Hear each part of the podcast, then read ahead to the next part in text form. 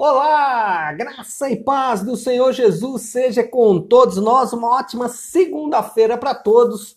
Hoje é dia 18 de janeiro de 2021. Bom, estamos de volta aí de um breve período de férias, né? Ficamos aí 15 dias dando uma descansada, recuperando as forças, mas já estamos de volta e reiniciando aí os nossos devocionais a cada dia. Nós estamos na nossa maratona bíblica e durante esse período nós temos falado dos dois livros que são em comum no Antigo e no Novo Testamento, o Êxodo e Mateus, e nós estamos agora no Evangelho ou no livro de Mateus. Essa semana nós vamos do capítulo 11 até o capítulo de número 26.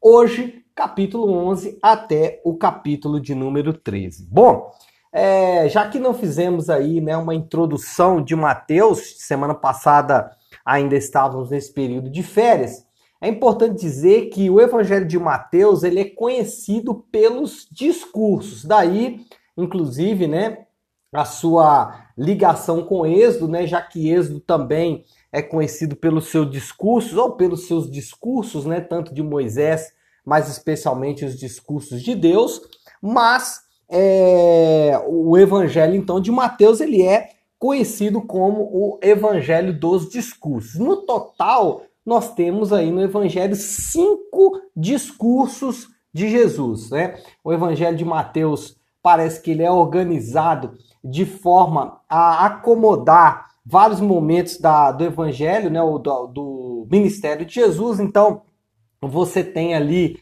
as genealogias no início do, do Evangelho, depois o Sermão do Monte, depois uma série de milagres ali no capítulo 8, 9.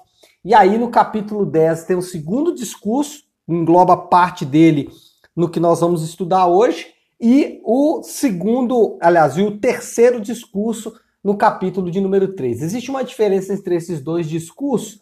O do capítulo 10 parece que Jesus ele ah, ele reserva esse discurso meio que para responder alguns questionamentos relacionados aos fariseus. Inclusive, vai ser um desses questionamentos que nós vamos focar o nosso estudo de hoje. E no capítulo de número 13 é o discurso das parábolas. Jesus vai dar ali uma série de parábolas em forma de discurso. Aliás, Mateus parece que coloca todas as parábolas que Jesus falou durante a sua caminhada, ele coloca todos ali reunidos nesse capítulo de número 13 com esses vários discursos. Bom, dentre esses dois discursos, do capítulo 10 e do capítulo 13, do capítulo 10 para responder alguns, algum questionamento dos fariseus e do 13 as parábolas, eu quero destacar um desses discursos que me chamou a atenção, que é o que está aqui no capítulo 12, nos versículos 39 até o 40. Diz assim: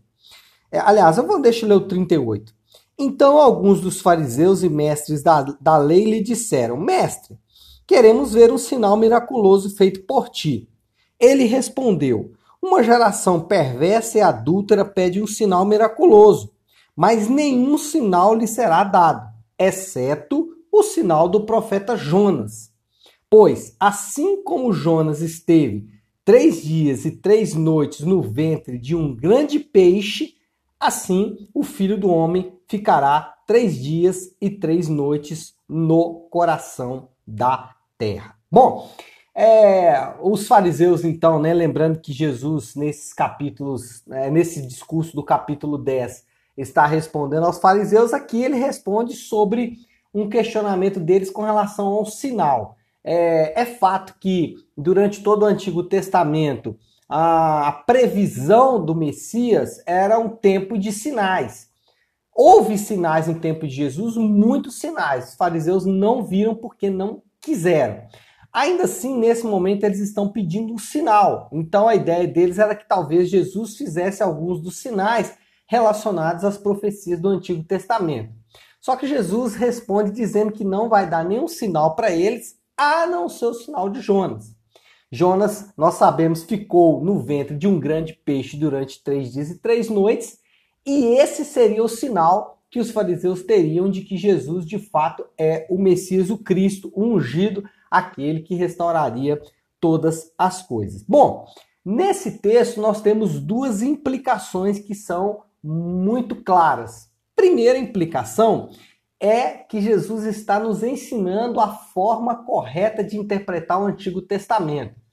Olha só que interessante. A gente tem falado com grande frequência que o Antigo Testamento ele aponta para Jesus, que o Antigo Testamento é, são sombras do que aconteceria quando Jesus viesse.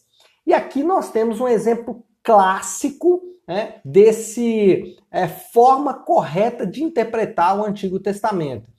Uma história que é a história do Jonas, e aqui também vale a pena destacar né, que Jesus é, tem aqui a chance, já que alguém pode discordar da fantástica história de Jonas, né, ser guardado por Deus durante três dias é, na barriga, no ventre de um grande peixe.